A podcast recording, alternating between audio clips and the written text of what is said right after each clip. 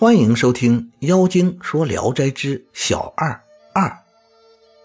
后来，翁家一个妇女抱着孩子来串门，偷着说：“我家主人刚从外边回来，点上灯才坐下，就见地下忽然裂了一道缝，深不见底。一个判官从缝里出来说：‘我是地府的官吏，泰山帝君召集阴曹官吏。’”造恶人名录，需要银灯一千架，每架用银子十两。你舍施一百架，就能消除你的恶行。我家主人害怕已急，烧香磕头，捐上一千两银子，判官才回去了。地上的缝也合起来了。丁氏夫妇听了，假装装的非常诧异。自此以后，丁氏夫妻。渐渐购买牛马，雇佣丫仆人，自己新盖了房子。本村的一帮无赖之徒见他们一下子富起来，就纠集一伙坏人，跳墙进了丁家抢劫。丁氏夫妇从梦中醒来，点着折子一照，贼已经满了屋子。两个贼捉住丁生，一个贼伸手向小二怀中乱摸。小二赤着身子起来，用手一指，说：“别动，别动。”就见贼寇十三人都吐着舌头，呆若木鸡，一动也不能动。小二这才穿上衣服下床，招呼众家人来，把盗贼一个一个都绑了起来，逼他们招供了罪行。小二于是责备盗贼说：“我们。”是从远处来这里避难，希望大家互相帮助。为什么你们竟不仁不义到了这种地步？人都有一时富裕贫穷的时候，日子困难的不妨明说。我岂是那种视财如命的守财奴？按你们的这种豺狼行为，本应都杀掉。可我心里不忍，暂时先放了你们。以后要是再犯，定杀不饶！盗贼们磕头谢恩而去。小二与丁生在这里住了不长时间，徐鸿儒就被官府擒住了，赵旺夫妇也被株连，被杀掉了。丁生帮助小二带了银子去官府赎回哥哥赵长春的小孩，这孩子当时才三岁。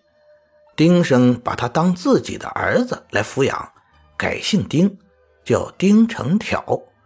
于是这村中的人渐渐知道丁氏一家是白莲教的医术。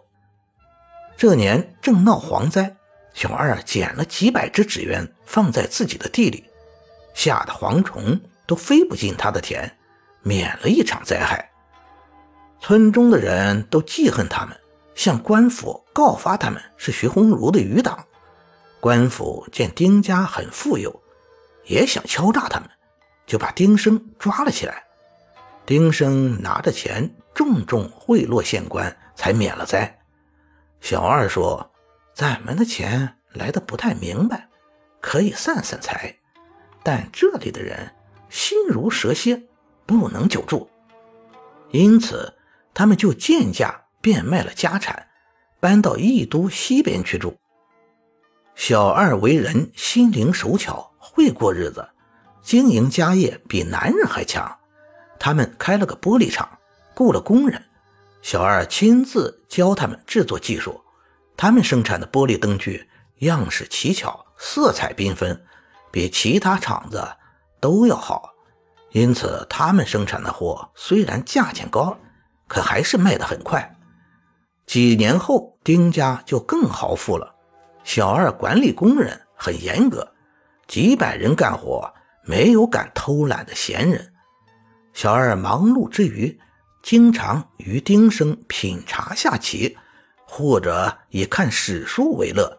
家里的财务收支以及奴婢仆人的状况，小二都是每五天检查一次。检查时，他手里拿着件计工数量的绸子，丁生拿着名册点名。对勤快的进行奖赏，多少不等；对懒惰的当众打板子或者罚跪。检查的这天，全体放假休息，晚间不干活。小二与丁生招呼奴婢唱离曲、饮酒作乐。小二明察秋毫，没有人敢欺骗他。奖赏时又超过工人的劳动所得，所以事事顺利。村中二百多户人家中，有个别穷的，小二就酌情帮助他们，给些资本谋生。所以这村里没有无业游民。有一年大旱，小二命人在野外设坛，夜里坐车到坛上，做起法术，就下了大雨。五里以内雨水充足，人们更感到他的神奇。小二出门从不遮面孔，村里的人都认得他。有的少年聚起来议论他长得漂亮，但见到他时都肃然起敬，没有敢仰头直看他的。每年到了秋天，村中的童子不能干重活的，小二就给孩子钱。叫他们去采野菜，二十年积了一楼阁，村里的人都笑他。后来山东发生了灾荒，饿得人吃人，这时小二拿出野菜来掺上粮食给人吃，邻近村的人都得了救，没有到外地去逃荒的。感谢您的收听，您的支持是我持续创作的最大动力。如果喜欢。请点击关注订阅，朋友们，我们下期再见。